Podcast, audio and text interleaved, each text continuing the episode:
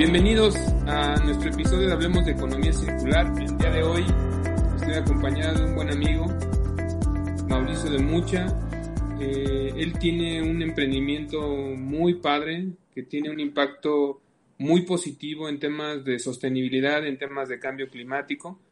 Nos estará platicando de su plataforma Red Girasol, que la verdad está siendo pionero en juntar dos mundos, ¿no? el mundo de las energías renovables, en este caso la energía solar, con el mundo fintech, ¿no? el financiamiento colectivo. Bienvenido Mauricio, muchísimas gracias por aceptar la invitación y qué gusto que estés aquí. Hola Álvaro, buen día. Eh, el gusto es mío poder compartir con un referente del emprendimiento ambiental en el país. Gracias Mauricio. Platícanos Mauricio, platícanos un poquito de ti. ¿Quién es, quién es Mauricio? ¿Qué, ¿Qué estudiaste? ¿Dónde estás ubicado? Un poquito de tus generales antes de entrar ya en materia de, Red Girasol. Claro. Pues mira, yo soy regiomontano, acá nací y he crecido también. Eh, de profesión soy ingeniero en desarrollo sustentable. Tuve la, buena suerte de ser la primera generación de, del TEC. Me tocó abrir punto en esa carrera, ser conejillo de indias en las primeras materias pero muy contentos con esa decisión. Y posteriormente, hace, hace un año, acabé la maestría en finanzas también en, en la EGADE. Eh, ese va un poco por, por el lado académico. Les cuento un poquito cómo conocí a Mauricio. Mauricio lo conozco porque en el 2016 lanzamos un desafío desde el área de EcoMaker. Ese desafío se llamaba EcoMaker Challenge, que queríamos reunir o convocar a, las mentes eh, que estuvieran trabajando algún tipo de emprendimiento enfocado a buscarle soluciones al cambio climático, soluciones innovadoras, me acuerdo. Y fue primero una, aplicaron más de 100 proyectos a nivel eh, nacional, en, en, cuestión de México, aunque nos llegaron algunos proyectos de Sudamérica y de Centroamérica y de Estados Unidos, pues era nada más la convocatoria para gente de México. De esos 100, se seleccionaron 30, hubo una etapa de preselección y de esos 30 quedaron 10, que esos 10 proyectos eh, los reunimos en, Querétaro durante dos o tres días, si no mal recuerdo, y ahí hubo un proceso de, mentoreo, de pláticas, eh, de como talleres, y de ahí Mauricio y, y Red Girasol resultaron los ganadores de, del challenge, del EcoMaker Challenge. Entonces, para mí eh, es un gusto ver hoy día eh, dónde, dónde, han llegado, que ahorita nos va a platicar qué es Red Girasol. Y pues es un gusto, ¿no? Y, el tema de lo que estás haciendo, el hecho, como tú dices, que seas ingeniero en, en desarrollo sustentable y aparte ahora con la maestría en finanzas, pues te da... Yo siempre he dicho que cualquier emprendimiento, sobre todo en tema ambiental, se necesita que sea sostenible económicamente, financieramente. Si no, estamos siendo nada más idealistas y yo creo que el idealismo tiene que ir con la acción. Ahora sí, Mauricio, platícanos qué es Red Girasol, de dónde surge la idea. Girasol, como lo platicaste en, el preámbulo, es, una plataforma de financiamiento colectivo, eh, mejor conocido quizás como crowdfunding, es un término eh, realmente más inglés. Eh, que lo que hacemos es a través de nuestra plataforma conectamos a, casas y negocios que quieren eh, paneles solares con literalmente miles de personas que, les prestan el dinero para, para que esos proyectos se puedan hacer realidad. Entonces, existen diferentes tipos de crowdfunding. Eh, nosotros estamos enfocados en, en la modalidad de, de, deuda. ¿Esto qué significa? Esto significa que las personas que ponen el dinero lo están prestando a cambio de un interés.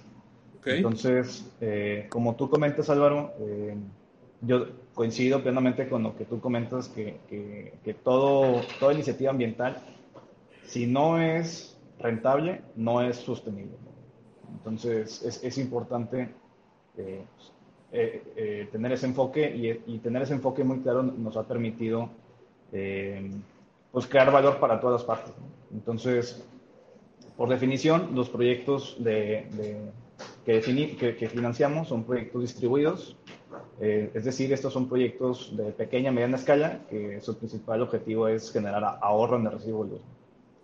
Entonces, eh, la ventaja de estas tecnologías es, que son tecnologías pues muy nobles en sentido que tienen una amplia vida útil, que tienen una baja, eh, una poca decremento en su, en su eficiencia, en su rendimiento, y que las medidas y los modelos climáticos nos permiten poder proyectar de una manera muy precisa cuál va a ser la generación de estos proyectos en el, en el largo plazo. Entonces, aunado a esa, a esa facilidad de, proyectar eh, generación energética y poder proyectar ahorros, eh, pues nos permite hacer modelos muy, muy, muy sencillos o, muy fáciles de poder eh, unir, unir estos cabos. Entonces, son, son proyectos pues muy rentables, son proyectos que tienen un payback entre 3 y 6 años, dependiendo de la tarifa. Y, y, esa, esa, esa posibilidad de, tener flujos muy claros desde el punto de vista del proyecto nos permite también poder, eh, de cierta forma, estar confiados de que el rendimiento que se paga a los inversionistas es un rendimiento sensato y es un, y es un, y es un rendimiento eh, sostenible. Eh, a grandes rasgos, el ahorro en el recibo de luz cubre entre el 50 y el 90% de la mensualidad. Entonces, Inclusive hay casos cuando ponen un buen enganche que, que, el, ahorro supera el crédito, el, pago de la mensualidad. Entonces, eh, son de las cosas que nos ha ayudado a, a, ofrecer un producto atractivo tanto para quien quiere financiar su proyecto como para quienes quieren poner el dinero. A día de hoy tenemos casi 10.000 inversionistas, eh, principalmente en México, pero sí tenemos, quizás habrán de, de unas 10, 10 nacionalidades distintas. Eh, y hemos fondeado alrededor de ya casi 80 millones de pesos a, la fecha. Wow, súper bien, ¿no? Felicidades, Mauricio. Ahí yo, yo quisiera aterrizar con un ejemplo. Imaginemos que yo tengo una empresa, en este caso de reciclaje, y mi consumo por mis, mis trituradores o mis molinos está en cierto rango, no sé, vamos a poner un ejemplo, no sé, 50 mil pesos, ¿no? De, de luz por decir algo. Y pues yo lo que quiero es, eh, uno es a lo mejor reducir mi huella para eh, consumir menos electricidad de, línea, en este caso de CFE, y tener algo más de energía renovable y que aparte económicamente me traiga ahorros. Pero yo no me quiero descapitalizar en, en invertir en los paneles. Entonces ahí es donde entra Red Girasol Red Girasol, yo presento, por lo que veo y por lo que estuve leyendo, presento mi proyecto como un proyecto semilla con Red Girasol. ¿Hasta ahí voy bien? Sí, digamos que, tenemos toda una jerga dentro de la plataforma en la cual eh, los proyectos, mientras se fondean, son semillas. Eh, los, los, inversionistas, cuando ponen dinero, lo están regando. y, y, eventualmente cuando se instalan y empiezan a generar pagos ya se hacen girasoles. Entonces es, un, es, un, poco ahí la, la jerga interna que, manejamos para, pues para platicar un poco el, el, cómo funciona. ¿no? Está eh, bastante bien porque es la etapa donde tengo que juntar el dinero. Entonces resulta que a lo mejor para la cantidad de kilowatts que yo necesito, no sé, voy a decir algo que tú me dirás un ejemplo más, más específico, no sé, necesito tener 20 paneles o 10 paneles. Y el sistema, ¿no? Que eso conlleva, que son sistemas interconectados hasta donde tengo entendido, ¿no? Entonces, eh, eso requiere una inversión de 500 mil pesos. Entonces yo pongo mi proyecto con ustedes, ando buscando 500 mil pesos y ahí empiezan a llegar inversionistas, ¿no? De decir, tú decías que el inversionista mete dinero, pero no en específico un proyecto, ¿no? Sino el dinero que invierte es para varios proyectos. No, sí, sí es por proyecto. Igual te platico un poco más eh, el detalle. Eh, realmente el proyecto empieza todavía antes. Nosotros tenemos convenios con, pues, con, pues, con más de 500 empresas a nivel nacional de, que se dedican a la venta e instalación de paneles solares. Entonces, nosotros actuamos como su brazo financiero o su partner financiero, en la cual eh, pues básicamente, ellos están pues vendiendo, cotizando, promoviendo sus proyectos y en una gran cantidad, para cerrarlo, como tú comentabas, eh, pues se opta por un financiamiento, ¿no? ¿Por qué un financiamiento? Por lo que te decía, porque hace más sentido, sobre todo para los negocios. Eh, no te descapitalizas y, y, hasta cierto punto el proyecto se va pagando solo. Eh, Este, entonces, una vez que, los proyectos vienen más por ese lado, te diría que el 95% de los proyectos que financiamos vienen del instalador. Eh, es muy poca la gente que, nos busca directamente para, para, hacer un crédito. Y cuando eso sucede, lo que hacemos es que, dependiendo eh, dónde se ubiquen, lo redirigimos con la empresa pues, más sólida que tengamos en, en esa zona, para que ellos ya, ya, hagan el proyecto y eventualmente, si quiere crédito, no, nos hagan la solicitud. Ok. Entonces, ya, me quedó más claro. Tú me conectas con el instalador de Querétaro, por ejemplo, y alguien de Querétaro o de la zona del Bajío me viene y me hace el, proyecto, como quien dice, me cotiza el proyecto. Y el financiamiento lo busco contigo. Sí, él te hace tu dimensionamiento, tu propuesta de acuerdo a las condiciones de tu techo, eh, te, hace una, te, hace la propuesta técnica del proyecto y, y, si quieres crédito te, te, acompaña un plan de pagos hecho a la medida. Eh, entonces pues, yo... Adelante, adelante.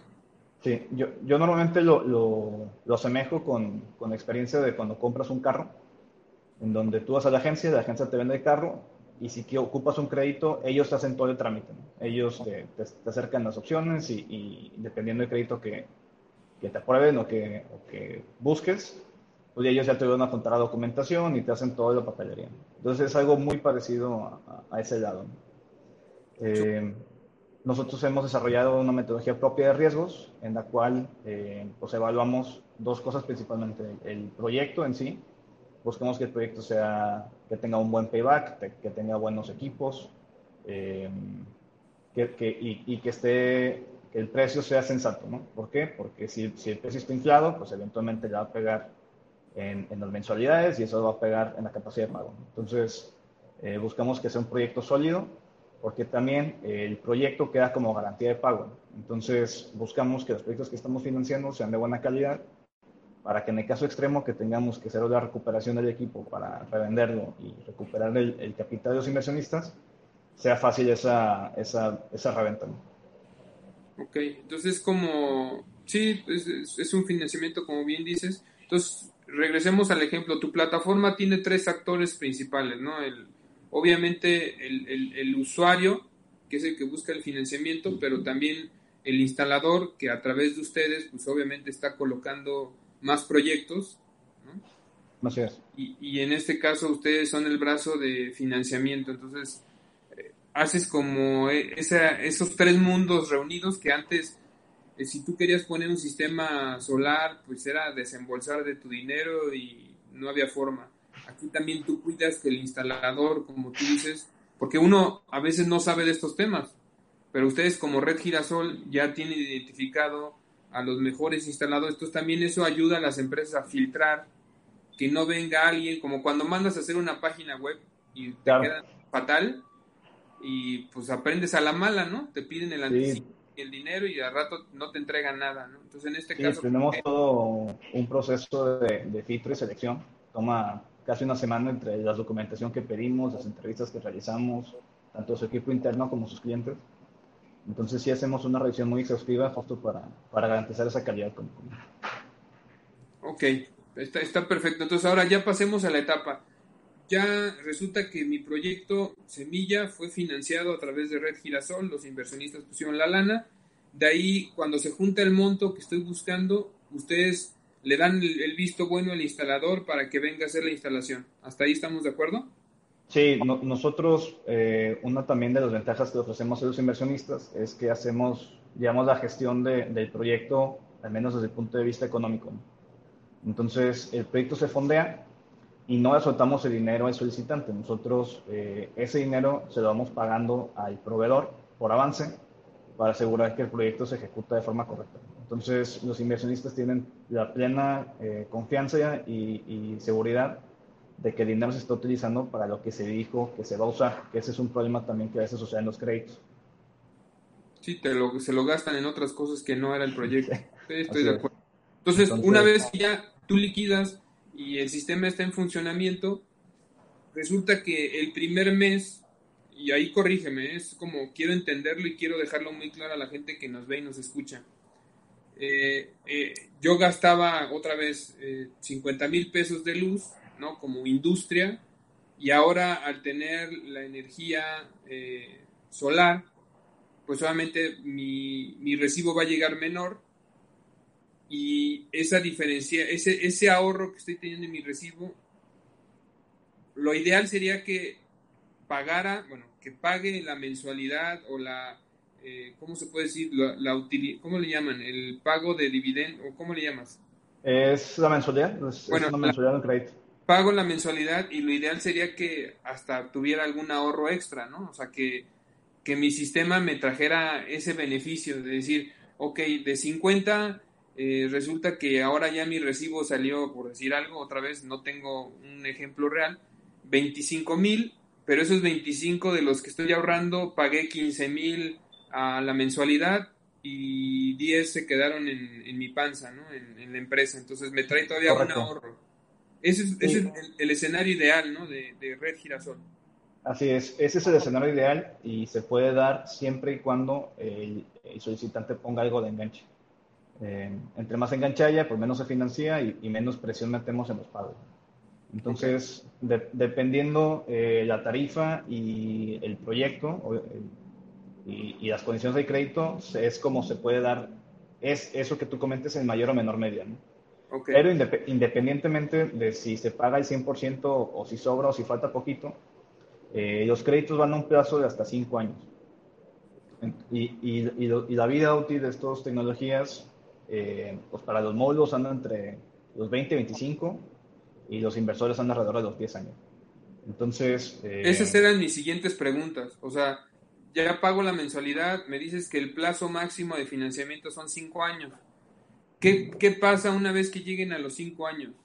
Ya es de, es de, ellos. se termina el contrato y los equipos ya se los facturan a la empresa o se los les hacen una carta ahí cómo, cómo procede Fíjate, la, estructura legal de, nuestras operaciones son créditos prendarios. Vuelvo a lo mismo, muy, muy similar a un carro, ¿no? Entonces, eh, la factura de inicio sale a nombre del solicitante. O sea, detrás de cámara lo que está sucediendo es que el solicitante recibe un crédito, con ese crédito paga de contado el equipo y ese, y ese proyecto que, que, que, paga de contado lo deja en garantía. Entonces, siempre es suyo. Eso también tiene algunos beneficios fiscales, que por ejemplo se puede prestar el 100% del primer año, eh, pero está en garantía, ¿no? Entonces termina, eh, termina de pagar el crédito y digamos que esa garantía ya, ya se finiquita porque ya no debe nada, ¿no?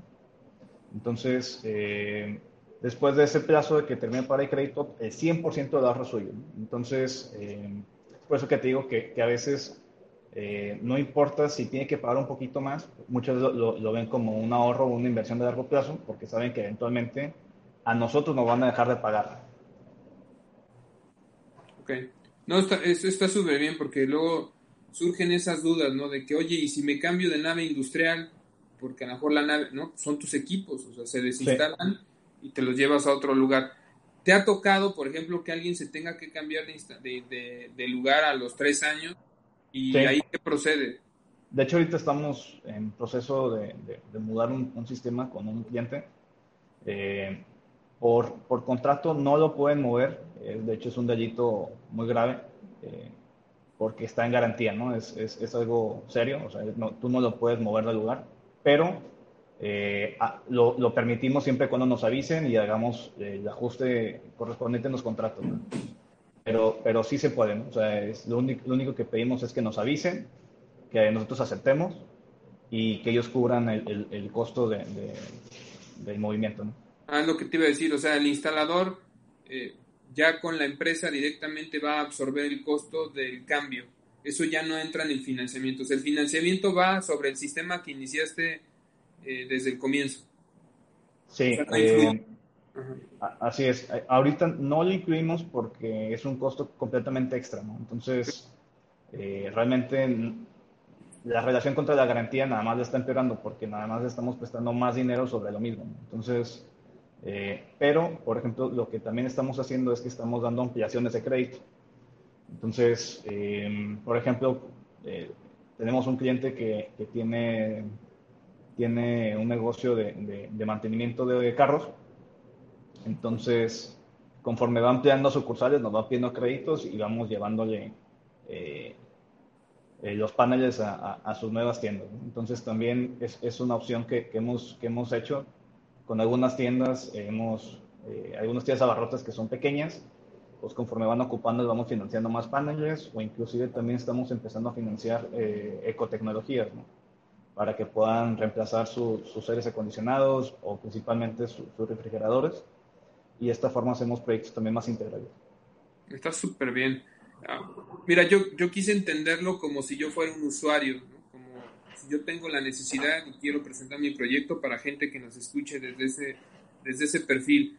Como instalador, si yo soy un instalador, te puedo mandar mis datos directamente a Red Girasol para que me conozcas y me como que me certifiques y que esté dentro de los que puedan competir cuando Red Girasol tenga un proyecto en alguna zona del país. Me imagino que también es así procede, ¿no?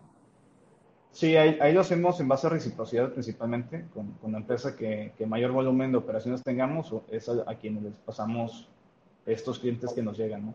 Eh, lo hacemos por reciprocidad y por, y por seguridad, ¿no? Sabemos, si ya, si ya muchos proyectos con ellos, pues estamos más tranquilos de, de redirigir a la gente que nos llega. Ahora, voy a hablar desde la cachucha del inversionista. Okay. El inversionista, si tiene el dinero en el banco, ¿qué pasa? ¿Cuánto, cuánto es? Si decide invertir en un bien raíz, eh, ¿por qué? Ah, mi pregunta va más, más enfocada en por qué invertir en la plataforma. No he entrado a la parte de medio ambiente ni la parte de sostenibilidad. Ahorita estoy hablando del tema económico. O sea, como inversionista, ¿por qué, ¿por qué entraría esta alternativa? ¿Cuál es lo diferente y los beneficios? Mira, eh, yo estoy convencido que tenemos una de las mejores tesis de inversión eh, disponibles en el país, desde el punto de vista netamente económico. Y ahí te va por qué. Eh, como tú comentas, pues hay el dinero, se puede invertir en muchas cosas. Ahora, el, mexicano em, culturalmente lo busca invertir en dos caminos principales. En, tenerlo en el banco, en CETES, principalmente en CETES, o en bienes raíces, como tú comentas. ¿no? Entonces, por el lado de los CETES, la, la, situación macroeconómica ha estado empujando las tasas de interés para abajo, ¿no? ¿Qué, es lo que están haciendo? Están bajando el costo de crédito eh, para incentivar el consumo, fin de cuentas, ¿no? Y, y, esto, es un, esto es un fenómeno macroeconómico global.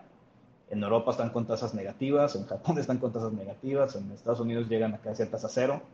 Y aquí, pues, bajamos, creo yo, que una de las caídas más fuertes en la historia moderna de, de la economía mexicana que pasamos de siete y media el año pasado, ahorita andamos eh, rozando los 4.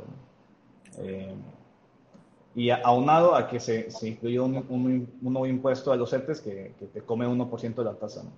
Entonces, pues estar invertido en, en CETES, en la tasa libre de riesgo, pues eh, fríamente quizás hasta estás perdiendo dinero en términos reales, porque la inflación real, también no la inflación de, de la canasta básica, la inflación real, la que sentimos eh, tú y yo en, los bienes que consumimos de verdad, eh, es superior a, a, 4% anual. Entonces, eh, hay una presión muy fuerte sobre los inversionistas de conseguir buenos lugares donde colocar su dinero. Ahora, desde el punto de vista de, bienes inmuebles, pues existe nada, más para, que... nada más para aclarar ahí, nada más poner el ejemplo. Supongamos que el CETE en un 4%, como tú me dices ahora con el nuevo impuesto a inversiones, te viene quedando un 3%. Y si la inflación real, como tú dices, está en el 4%, resulta que ya estás perdiendo 1%. Si bien te o sales tablas. Entonces, si tú le metes 10 mil pesos a algo así, ahorita estás perdiendo o estás saliendo tablas. Nada más para dejárselos claros antes de pasar al otro ejemplo del bien inmueble a grandes rasgos así es, ¿no? O sea, quizás en tu cuenta sí vas a tener tus... Eh, tus 10 mil pesos, pero... tus 10 mil 300 pesos, por así decirlo. Pero en, en, tu, en tu valor adquisitivo, en tu poder adquisitivo de esos 10 mil 300 pesos, vas a poder comprar menos de lo que puedes comprar 10 mil pesos hace un año. Ese es un poco lo, que, lo que quise intentar explicar. Claro, perfecto, ahora sí. Ahora, cuando, inmueble, la diferencia contra bien inmueble. Ahora, cuando existen muchas formas de, invertir en bienes inmuebles, ¿no? Quizás la más clásica es, pues juntas tu dinero y compras una casa, la construyes y ya sea que sea para ti o sea para rentar. Entonces, cuando un, bien inmueble bajo esa perspectiva, pues te genera el rendimiento por dos vías. Eh, uno, por la plusvalía, que esa eh, pues pareciera ser que debe ser la más importante, pero también tiene un tope, ¿no? O sea, las, todos los bienes inmuebles tienen un, un, ciclo en donde al principio gana buena plusvalía y al fin y llega un punto en el que pues, el terreno, o mejor dicho, la construcción, pues ya se empieza a depreciar y, termina siendo, el valor termina quedando solamente el terreno. Y la otra parte que puedes generar el rendimiento con, con, un inmueble, pues es a través de rentas. Las rentas a grandes rasgos te generan un 4% de valor del inmueble, que viene siendo un 7 también. Ese es, ese es un poco los, los números. Y curiosamente, estaba viendo un, un, reportaje de Universal en donde por primera vez en los últimos 20 años eh, las rentas bajaron de precio en el país. Esta es la primera vez que se da ese fenómeno y viene siendo por el COVID. Entonces, eh, y si lo vemos también desde el punto de vista comercial de las inversiones en bienes inmuebles, pues tú tienes que rentar el local o tienes que rentar el, el, espacio. ¿no? Entonces, estamos bajo una condición eh, macroeconómica o pues no, ya no es macroeconómica, ya es o de salud o, que pasa una vez en una generación, en donde pues, todo está cambiando, ¿no? La dinámica de, consumo ya cambió, la dinámica de trabajo ya cambió, eh, se van a empezar a, muchos proyectos que, que, tenían sus proyecciones a 15, 20 años bajo X patrón de consumo, la verdad es que la realidad ya es otra, ¿no? Entonces, eh, aunque muchas veces pareciera ser que los inmuebles son muy seguros, eh, a fin de cuentas lo tienes que rentar para generar el, rendimiento, ¿no? Si no lo rentas o si no se mueve, pues tienes tu garantía inmobiliaria, ¿verdad? Pero no está generando flujo. Este, entonces, es importante que la gente también entienda que, bueno, en todos los proyectos hay, todas las inversiones tienen algún tipo de riesgo, y, y, eso es algo también que se debe esperar. Cuando buscas un mayor rendimiento, pues debe, inherentemente debe haber algo de mayor riesgo eh, detrás de cámaras, ¿no? Pues ya me queda claro que si yo tengo, no sé, 100 mil pesos para invertir, eh, pues obviamente si lo meto en CETES, ¿qué va a pasar? Si es un bien inmueble, pues obviamente no me va a alcanzar. Necesitas más capital para un terreno y construir y cuestiones así. Pero con esos 100 mil pesos, una salida muy interesante que ahorita nos vamos a platicar sería Red Girasol. Es como si estuviera invirtiendo en un proyecto productivo, sustentable, sostenible. A ver, platícanos ahora sí, ya entremos en, materia de los rendimientos que arroja invertir. Ponnos un ejemplo de eh, una persona obviamente ficticia donde llega, invierte tanto y qué, recibe, cuánto recibe, cómo ve eh, que esto sí le resulta conveniente. Obviamente también tiene que pagar impuestos cuando invierte contigo. A ver, danos un, ejemplo, por favor. Claro, eh, como tú comentas, Álvaro, bueno, de las dudas que quedó al principio que no quedáramos es que eh, las, las, personas que invierten en, en Red Quesos van invirtiendo por proyecto. Entonces, eh, nosotros eh, es público, los proyectos están abiertos a, toda nuestra comunidad, donde pueden ver proyectos de distinta índole, ¿no? Principalmente tenemos proyectos residenciales y comerciales, y entre los comerciales hay de muchos tipos, ¿no? Hay de tiendas abarrotes, de carnicerías, tortillerías, hoteles, restaurantes, de todo saber, ¿no? Eh, pero si bien son el, el, el, solicitante tiene perfil distinto, la inversión se comporta muy parecido. Lo que van a ver son eh, tasas de rendimiento, plazos de pago, eh, la, la, relación de garantía, relación de ahorro contra pago y algunos indicadores que consideramos importantes para que tomen una decisión informada a fin de cuentas, lo mejor que tú puedes hacer, y es como invierto yo en, nuestra plataforma, invierto parejo en todos, el mismo monto siempre. ¿Eso qué es lo que hace? Te, te, genera eh, una diversificación de portafolio y eso prácticamente te blinda y te asegura siempre generar dinero.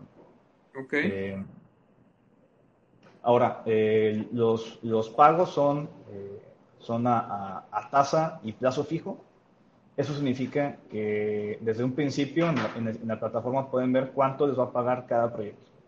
Y, el pago está hecho de tal forma que durante el plazo que se especifica, te van regresando, eh, cada mes están regresando una parte de tu capital inicial y los intereses correspondientes a la deuda que te tienen, de tal forma que al fin del plazo ya te regresaron todo tu capital inicial. Eh, las tasas promedio en la plataforma anda en el 16 anual 16, 16.20 más o menos. Ya tenemos una cartera vencida eh, del 6.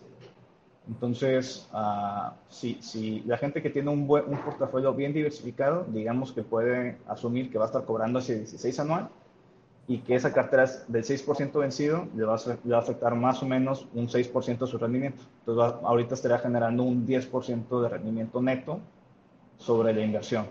Eh, obviamente ahí también depende pues, de, de, tu portafolio, ¿no? Si, si, tu portafolio no está vencido, pues va a estar, va a estar recibiendo ese 16% eh, neto. Eh, y la intención es que, que, que, la gente pueda ir diversificando sus portafolios para asegurar ese flujo, ¿no? Entonces es, es algo, eh, pues considero yo que es, es muy, muy padre para el inversionista porque entonces, ponen el dinero y el dinero rápido se pone a trabajar, ¿no? Estos proyectos se instalan relativamente rápido, en, en un mes, mes y medio ya está arriba y, y generando ahorros. Y al, y al, mes ya le están pagando sus, mensualmente sus pagos con intereses. Y, y dentro de la plataforma tenemos eh, funciones de inversión muy padres que les permiten reinvertir de una forma muy ágil, ¿no? Entonces, como te decía, tenemos, los inversionistas riegan en la plataforma. Entonces, tenemos tres formas de riego. El, el, riego manual, que básicamente, como su nombre dice, pues tú tienes que abonar fondos, tú tienes que seleccionar dónde vas a invertir y tú también seleccionas cada vez que te pagan qué haces con ese dinero, si lo reinviertes o si lo sacas a tu cuenta de banco. Y luego te, digamos que tenemos un segundo nivel que llamamos el riego por goteo, en donde tú configuras para que los pagos que te van cayendo los reinviertes automáticamente en los proyectos disponibles. Entonces, es una forma de ir generando interés compuesto y, y, y pues ir maximizando su rendimiento. Y tenemos un tercer nivel que le llamamos el riego automático, en el cual, además de que tus pagos se van reinvirtiendo, domicilias una tarjeta para que mes a mes se te haga un cargo automático que se invierte en los proyectos. ¿no? Entonces, es una forma como de generar un ahorro o esta inversión forzada y de ir creciendo el, patri el, el patrimonio en el tiempo. Ahora, súper. Yo veo aquí en tu, en tu plataforma eh, diferentes tasas. Veo que de acuerdo a los años y la calificación, ¿cómo asignan la calificación?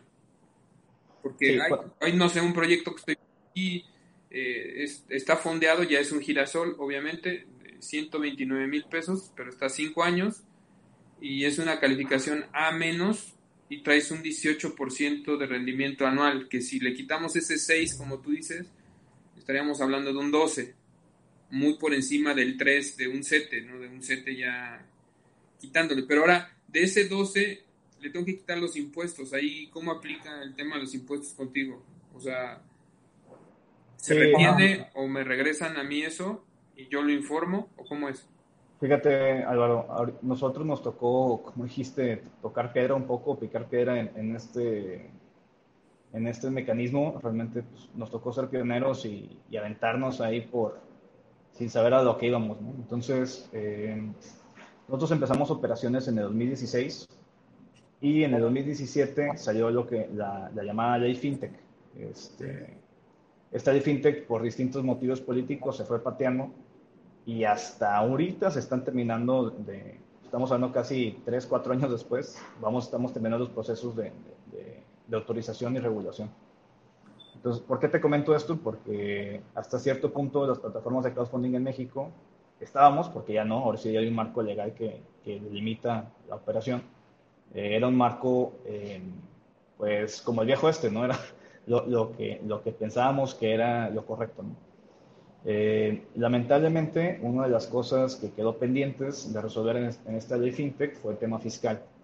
Eh, el tema fiscal ahorita, eh, nosotros como plataforma lo entregamos íntegramente a los inversionistas los pagos. El, el 100% de los pagos que, que, que, que, les toca se los pagamos. Y cada inversionista, dependiendo de su régimen fiscal, es, es, de, es la forma en la que los gestionan. ¿no? Eh, ahorita nosotros formamos parte de la FICO, que es la Asociación de Plataformas de Financiamiento Colectivo eh, Mexicanas. Básicamente somos las, pues, las más formales, las que estamos en proceso de autorización y, y nosotros a nivel gremio estamos en pláticas con la Secretaría de Hacienda y Crédito Público para ir definiendo la forma en la que va a operar el tema fiscal.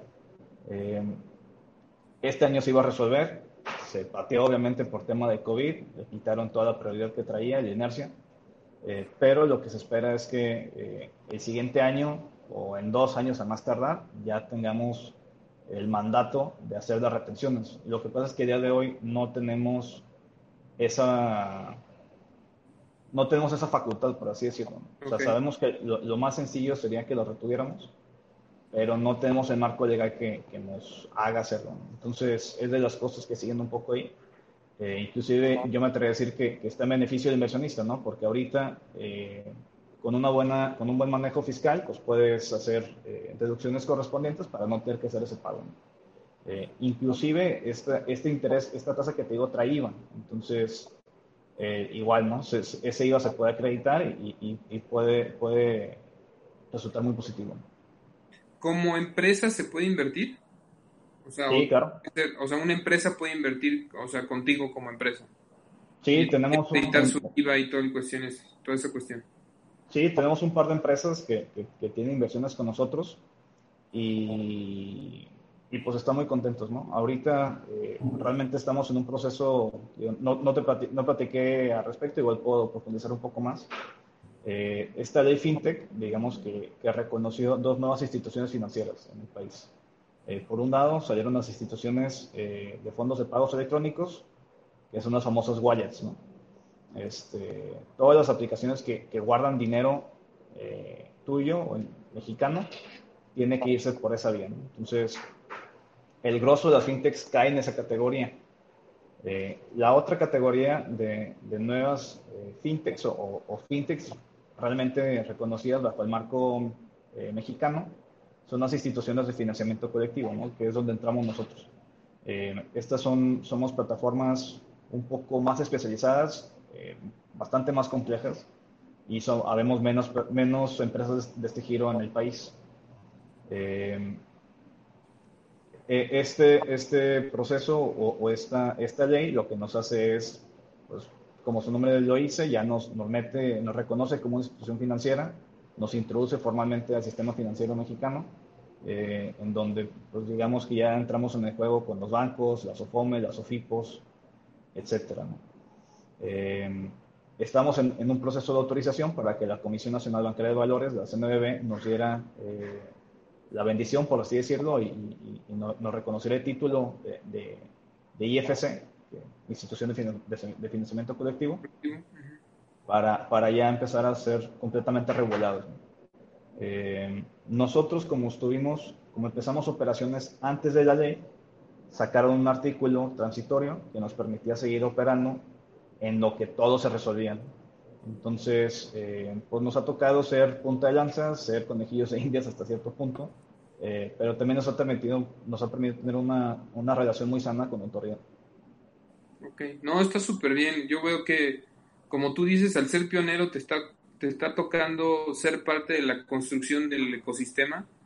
Eh, ahora, yo como inversionista nada más para resolver esa duda, obviamente si yo le entro a un proyecto, o sea, no sé, de esos 100 mil pesos le pongo 20 mil pesos a un proyecto que dice 5 años, a otro de 3 años, a otro de, a otro de un año, pues mi rendimiento de cada uno va a ser distinto, pero tengo que, tengo que dejar mi dinero por lo menos el año o tres años o cinco años, ¿no? O sea, o sea mi, dinero ya se quedó ahí. ¿O cómo? Ah. ¿Ahí qué pasa? Si lo vemos así muy, muy directo, eso, esos 10 mil pesos tú se los estás prestando a mí, por así decirlo. Yo con ese dinero se lo pago al proveedor y yo mensualmente te voy, te voy haciendo un pago a ti, ¿no? Entonces, tú mes a mes vas, vas haciendo líquido esa participación o esa inversión, mejor dicho. Aunque este, recupero mi capital invertido con la tasa, con el interés que me generó esa inversión. Así es. Y tú, tú mes a mes vas, vas recibiendo ese pago y ese pago lo puedes reinvertir en otro proyecto o lo puedes sacar a tu cuenta de banco. Entonces, cuando dice a tres años, quiere decir que a los tres años me van a terminar de pagar. Exactamente. No, no que hasta en tres años te pagan. Es en, Realmente lo que estoy diciendo es que van a ser 36 pagos. eso es lo que quiere decir el, plazo. No, te, lo, quiero hacer muy específico porque al final, a veces cuando uno está en su propio eh, empresa o negocio lo tiene muy claro, pero a veces los que están así y es el primera, la primera vez que tienen el acercamiento, como que surgen mucho esas dudas. La calificación, me imagino que cuando es A es el mejor evaluado. ¿Cómo, cómo es esa categoría? ¿Cómo hacen la categoría? hay proyectos, aquí hay un C y hay un B menos. ¿Cómo lo diferencian? ¿Cómo hacen ese catálogo? Eh, pues mira, te platico. Nosotros en, en, este camino también nos ha tocado solamente ir, ir aprendiendo, ir robusteciendo. Eh, realmente dar crédito es un ciclo sin fin. Siempre se aprende, siempre se van ajustando los, los parámetros y las cosas que vas considerando. Eh, pero digamos que a la fecha ya tenemos un, un track record pues, bastante amplio y, y, una metodología propia que hemos desarrollado en base a la experiencia que hemos ido adquiriendo. Entonces, evaluamos cuatro cosas principales que, que, que cuantificamos y que eventualmente terminan dando una, una, calificación. Entonces, el primer punto es el proyecto. Analizamos las garantías, analizamos el payback, analizamos eh, pues algunos indicadores financieros propiamente del proyecto para ver qué tan rentable es y qué tan sólida es la garantía. En segundo lugar, analizamos el historial crediticio de la persona. Estamos conectados con, con Círculo de Crédito y por regulación vamos a estar obligados a consultar y a reportar los créditos. Entonces también tenemos eh, una, una, interpretación propia. Jalamos el score crediticio, pero también nosotros hacemos una interpretación única de, de su historia crediticio porque a veces, eh, no sé, imagínate que es alguien que tiene un súper historial crediticio, tiene buenos créditos pagados y todo, pero se atrasó con su celular o se lo olvidó. Este, entonces a veces eso lo castiga mucho y, y, y nosotros hemos, hemos buscado ver cómo eh, consideramos lo que sí importa. Okay. Entonces, ese es el segundo punto que analizamos. El tercero es temas de capacidad de pago. Cómo se asemeja sus ingresos contra la mensualidad, contra el ahorro generado, etcétera. Y en, tercer, y en cuarto lugar, aspectos más personales, ¿no? Eh, su edad, su, su, estado civil, su, educación, eh, la ubicación de, de, donde se va a instalar el, el proyecto, aspectos más demográficos. Ok, entonces para dar esa calificación son esos cuatro puntos. Entonces quiere decir que cuando encuentro yo un proyecto que diga A, obviamente hay un poquito, bueno, más certidumbre, ¿no? Como si fueran acciones, como las acciones, ¿no? Que, Exacto. Ah, y, y, a fin de cuentas lo que hacemos nosotros es, de, de forma muy técnica, es, es, un mercado de créditos. Entonces, tener, nos, nuestra forma de diferenciar los proyectos es a través de la tasa, ¿no? Y, y, lo que te decía también al principio, eh, la tasa debe ser un reflejo de riesgo. Entonces, los proyectos con mejor calificación traen una tasa más baja. Y los proyectos con una peor calificación traen una tasa más alta. ¿no? Entonces, hay se espera. Traes más riesgo. Vas a ganar un poquito más, pero hay riesgo. Exacto. Y se esperaría que, sea, que el resultado sea igual. Que los que paguen, casi todos paguen, por lo que la cartera vencida de esos proyectos va a ser casi nula y que los que pagan más, pagan intereses más caros, quizás va a ser más probable que se atrasen, pero esos, ese, ese excedente en la tasa se va a compensar la cartera de cine. Exacto. Ok, perfecto. No, ya me queda más claro.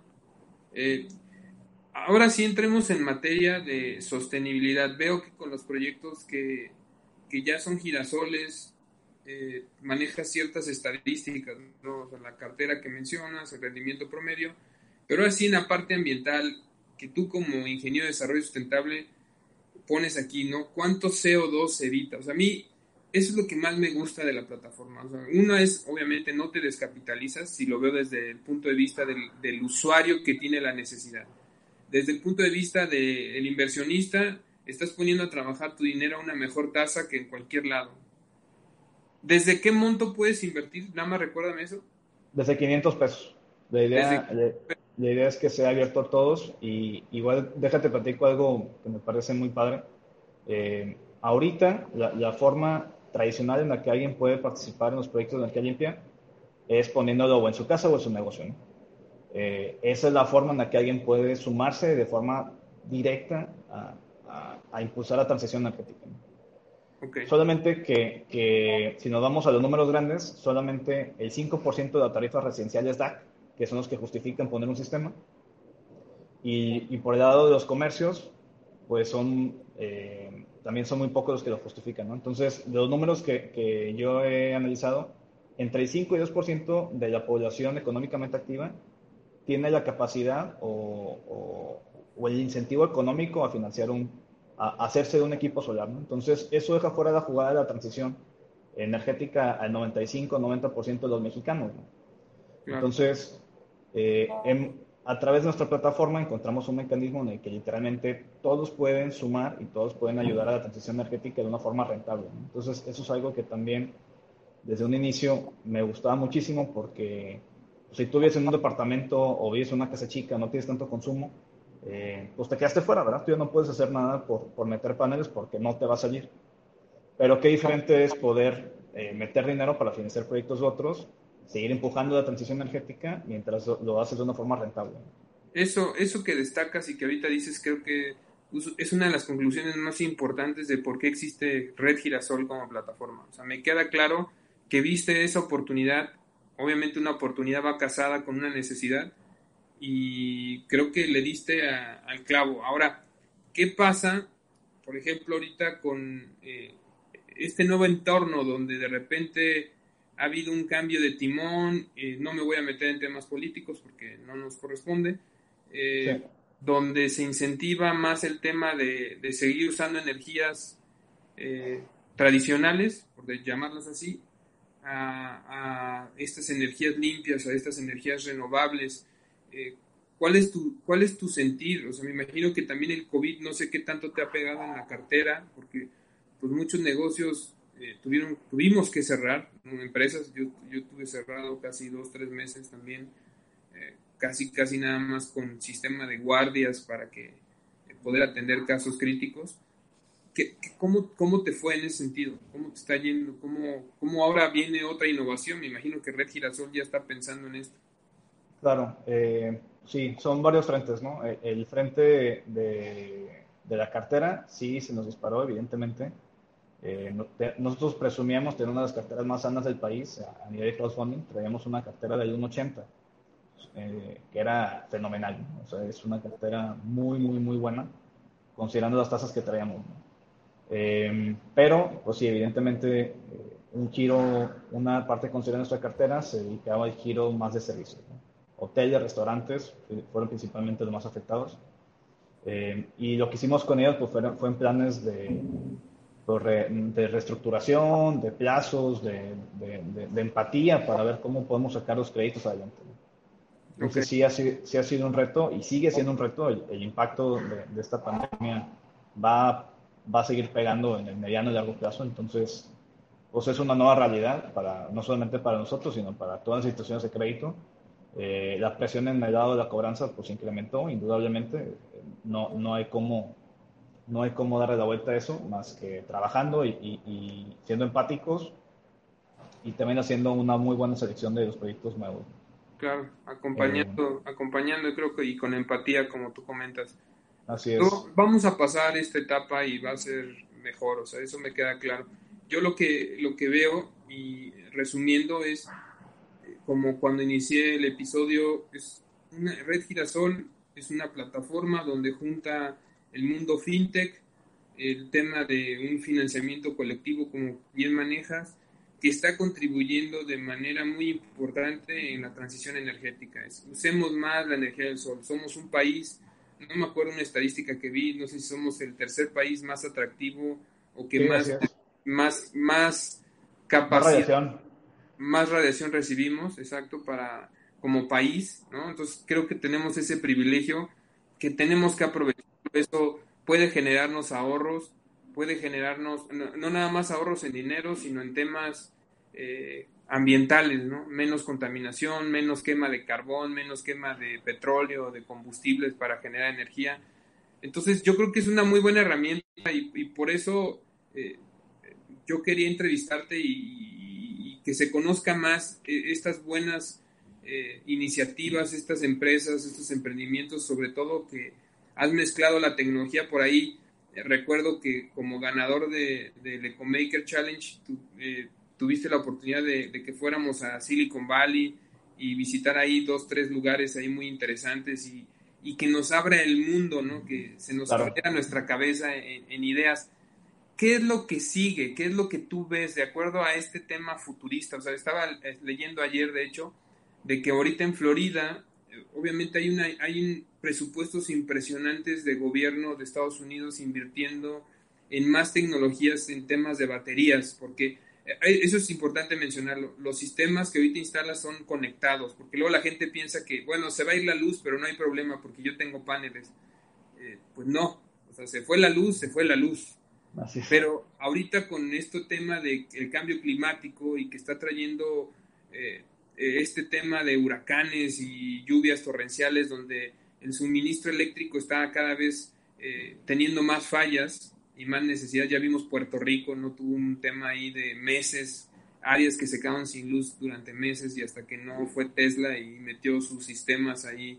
Entonces decían, hay que invertirle más en nuevos sistemas, en baterías de, de litio, en baterías secas, que ahora le llaman también de litio, que tienen una capacidad impresionante, un tamaño impresionante, o sea, ya muy accesible Obviamente cada, cada año pelean porque el costo kilowatt hora generado o almacenado sea menor, eh, muchas cosas. Y decían que a lo mejor dos, tres casas con un sistema en época de, huracanes van a tener el suministro, porque si hay una falla eléctrica, pues no va a haber problema, ¿no? O en lugares como en Nueva York, que también en, en su momento les cayó una tormenta de nieve impresionante, que la gente temía por sus sistemas de calentamiento, porque ahí decían es que nos podemos morir, ¿no? Si en la calefacción porque no hay luz.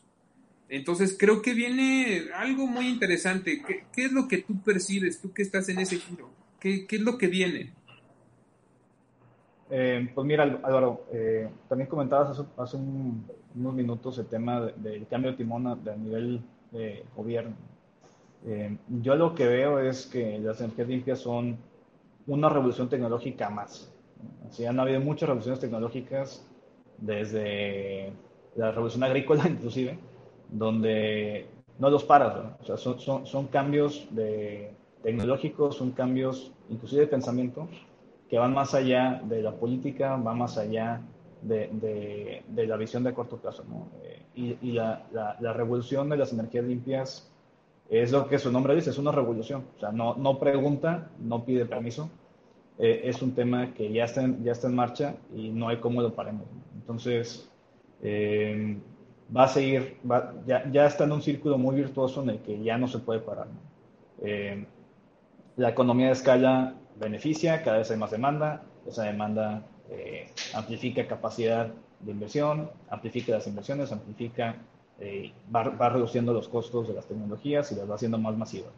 Eso se ayuda en las televisiones, en las computadoras, en los smartphones, en el Internet. Y, y en las energías limpias es lo mismo, ¿no? O sea, es, es, es, una, es un trend, por así decirlo, que ya no, no se va a parar. Eh, puntualmente lo que toca las baterías, ya se vio en los paneles solares hace 20 años, ¿no? O sea, ya, estos cambios tan bruscos en, en, el costo por, por kilowatt hora de almacenamiento, eh, son, son, trae las tasas de caída que traen los paneles hace 20 años. Eh, los paneles a día de hoy, digamos que es tecnología que quizás ya tocó, definitivamente ya pasó ese punto de inflexión en donde ya siguen bajando de costo, pero ya no, ya es más marginal con, a los cambios que había antes. Eh, ahorita inclusive a inicios de año fue de la primera vez que, que, los paneles subieron de precio, principalmente por temas cambiarios. Entonces, digamos que los paneles en sí ya, ya están llegando a ese punto en donde ya no hay mucho más para dónde bajarlo, realmente ya son súper eficientes. Y la innovación está viniendo por otro lado, ¿no? está viniendo más por el tema de los inversores y sobre todo por el tema de las baterías que comenté. Entonces, es una tendencia que también ahí va. Tesla se está con Elon Musk ya es el segundo hombre más rico del mundo a través de esta innovación en, en baterías, en, en, carros autónomos, inclusive se comió Solar City, que era, que era la empresa más grande de paneles solares. Entonces, hacia allá está yendo de innovación, hacia allá está yendo de capital y es algo imparable desde mi punto de vista. En su momento Red Girasol puede incursionar en ese tema también de generar sistemas autónomos, autónomos de, financiar sistemas, o sea, está dentro de lo que tú eh, como red quisieras hacer en algún momento cuando se necesite. Sí, claro, y, y, estamos empezando a ampliar nuestra, nuestro crédito para financiar más ecotecnología. Inicialmente estamos exclusivamente con sistemas solares fotovoltaicos, ahorita financiamos iluminación, refrigeración, eh, calentamiento de agua también, pues, eh, sistemas solares pero térmicos. Eh, y eventualmente va a llegar los, los, los, autónomos, ¿no? Así como quizás también vamos a poder financiar vehículos eléctricos, que también lo estamos empezando a evaluar, motos eléctricas, etc. Sí, ponían un ejemplo que no sé, si compras un coche Tesla, pues obviamente tienes el módulo, pero ese módulo también te puede ayudar en, temas de, del clima. Y entonces, si tienes un corte de suministro, pues al final tú cuentas con el módulo cargado y aparte cuentas con la batería del coche. Así es. Entonces el coche te podría regresar luz a tu casa en días críticos, ¿no? Haz de cuenta que tienes una batería grandota, ¿no? Entonces se me hizo muy interesante que si aparte tienes tus paneles ahí, o sea, te, te vuelves, ahora sí, estás ganando una autonomía en, muchos temas. Se me hizo muy interesante esas casas que, que se están diseñando de que recuperes el agua de lluvia, de que el tema de la energía solar te dé el suministro. Entonces, está muy interesante en la industria en la que estás. Se me hace también una industria de que vienen todavía muchos cambios y mucho crecimiento y qué bueno que estás trabajando para que en México se den estos cambios, porque hasta que no salen las dudas y los puntos así críticos de cómo resolvemos esto, pues te, te, está tocando a ti hacer esas, esas preguntas. Y esas preguntas en algún momento se tienen que solucionar y se tienen que hacer eh, reglamentos o leyes o lo que sea, ¿no? Entonces creo que por ese lado te admiro, te felicito porque sé que no es nada fácil, sé que es muy estresante, sé que lo que decidiste hacer fue empezar en menos 20 un negocio, ¿no? empezaste de cero, porque muchos dicen, no, es que empecé mi negocio de cero, no, cuando te metes en cosas como lo que tú estás haciendo, de cambiar mentalidad y cambiar eh, concepto y paradigmas, uno empieza de más atrás. Estás generando cultura, esta cultura de inversión, pero en otros rubros donde normalmente la gente no invertía. ¿no? Invertía en fondos, en CETES, en bienes inmuebles, pero estás, ahora estás invirtiendo en financiar eh, sistemas de, generación de energía. Entonces, eh, muchas felicidades por eso. O sea, la verdad, mis respetos. No sé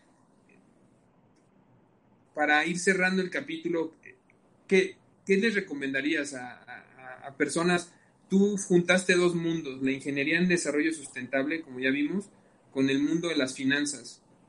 Y has hecho algo muy interesante que va a ayudar en mitigar el cambio climático. ¿no? Y para los que nos escuchan y nos ven, en resumen, si seguimos generando tantas emisiones de gases por quema de combustibles, por quema de carbón, para generar energía eléctrica, pues obviamente esas emisiones es lo que está trayendo el calentamiento global. Y ese calentamiento global deriva en el cambio climático, que es lo que estamos viendo, ¿no? Lugares con intensas sequías, lugares con lluvias en exceso, como ahorita está viviendo el sur de nuestro país, e incendios por las sequías, como se vivió hace un par de semanas, toda la costa oeste de, Estados Unidos, ¿no? Desde, y de Canadá, o sea, porque esto llegó hasta lo que es Vancouver y para allá me, avisaban unos amigos, el tema de la calidad de aire era muy mala y pues obviamente se están perdiendo nuestros filtros, se están perdiendo nuestros bosques, entonces el hecho de que más personas puedan tener acceso a este tipo de sistemas, obviamente, como tú dices, gente que cumple estas tarifas por un lado para que les sea rentable, pero también que haya ese capital para que la gente que sí necesita hacer ese cambio para tener ahorros en su energía porque son de alto consumo de energía, pues ese capital esté disponible. Entonces creo que es un proyecto de muchos beneficios, es una iniciativa que, cumple mucho. ¿Qué nos podrías recomendar, Mauricio, para todos estos, em, em, para todos nosotros como emprendedores? No sé, tus tres, tus tres recomendaciones, así más, más importantes de tu aprendizaje en estos años. Creo que el primero es persistencia. Eh, ese es el primero porque la idea que sea que tengas no va a salir a la primera. Este, y las puertas no van a estar abiertas, van a estar cerradas con candado y, vas a tener que darle la vuelta y quizás entrar por arriba. Entonces, persistencia creo que es la primera. Eh, la otra que creo que es fundamental es ser eh, crudamente objetivo y realista eh, no, no, aferrarnos a, a, una idea nada más porque consideramos que es buena o es bonita o, porque sí creemos que es. El mercado siempre tiene la razón. Entonces, si, si, si, no, si, si no logramos generar rentabilidad, si no, si no generamos lograr ventas, si no generamos eh, generar tracción, es porque lo más probable es que nuestro modelo esté incorrecto, no porque el mercado no me entienda y porque el mercado no esté listo. Entonces creo que eso es algo también. Sí, eh, totalmente de acuerdo. Eso, creo que es algo que, que, nos toca y, y, es algo que día a día nos topamos, ¿no? Seguimos lo que nosotros pensamos que es y no, no, no, nos volteamos a ver a ver qué es realmente lo que nos están pidiendo y qué es lo que quieren hacer. nuestros clientes y nuestros usuarios. Pues, ¿dónde te podemos encontrar? ¿Dónde, ¿Dónde te pueden buscar en caso de que estén alguien interesados en subir algún proyecto o alguien que quiere invertir? Eh, ¿Dónde te pueden encontrar? Eh, pues mira, todos nuestras, estamos en redgirasol.com, todas nuestras redes sociales, eh, afortunadamente pudimos todavía ganarnos ese nombre, entonces nos pueden encontrar como Red Girasol en todos lados, en Twitter, Instagram, Facebook, eh, LinkedIn también, ahí tenemos nuestra página. Y es una, es una plataforma completamente digital, lo que sea que quieran hacer, sumarse como instaladores, solicitar un crédito o invertir, todo se puede hacer en línea. Eh, hay un chat que también estamos ahí, eh, parte del equipo listo siempre para atender las dudas y, dar la Recording has stopped. ¿Tú, ¿Tú, tienes eh, Twitter, Mauricio, como Mauricio o alguna red social tuya? Mi, mi, Twitter es M de Mauricio de Mucha. M de Mucha. Ok, para que te... Soy, soy un tuitero muy retuiteador. casi, no, casi no escribo nada, pero, pero sí, Sí, es mi fuente de información. Es una, una, una, una, manera de que si alguien te quiere escribir algo directamente después de que te escuchen, pues que puedas tener esa, esa apertura, ¿no? De, de escuchar ideas interesantes. Pues, por mi parte, yo muy agradecido porque participes, porque te sumes a esta ola de buenas noticias, de, lo que decíamos cuando te llamé para invitarte. Necesitamos compartir casos como los tuyos, como muchas personas que están luchando todos los días porque las cosas sean diferentes. Yo siempre he dicho, queremos resultados positivos, distintos a lo que ha venido pasando. Necesitamos actuar distinto, necesitamos acciones, más que ideas, porque todo mundo me dice magníficas ideas, pero las ideas no se ejecutan, no se, no se actúan, no se, eh, se tienen que ejecutar. Si no pasa eso, va a quedar como una buena plática de es que esto pasaría y ayudaría estos son los casos eh, interesantes y al final para mí también me da mucho gusto que después de cuatro años eh, no has bajado, has tenido una resiliencia muy, muy fuerte y nos vamos a acordar de ti, o sea, porque vas a ser, vas a quedar ahí en esas líneas de gente que estuvo siendo pionera en estos cambios, porque como tú dices, es un tren que no se va a parar, las energías renovables. Entonces creo que tú nos vas a ayudar a que esto se facilite cada vez más y sea más accesible para todos y aprovechemos la posición geográfica que tiene México. Muchísimas gracias Mauricio por todo lo que nos aportaste y vamos a estar en comunicación. Un abrazo. Claro.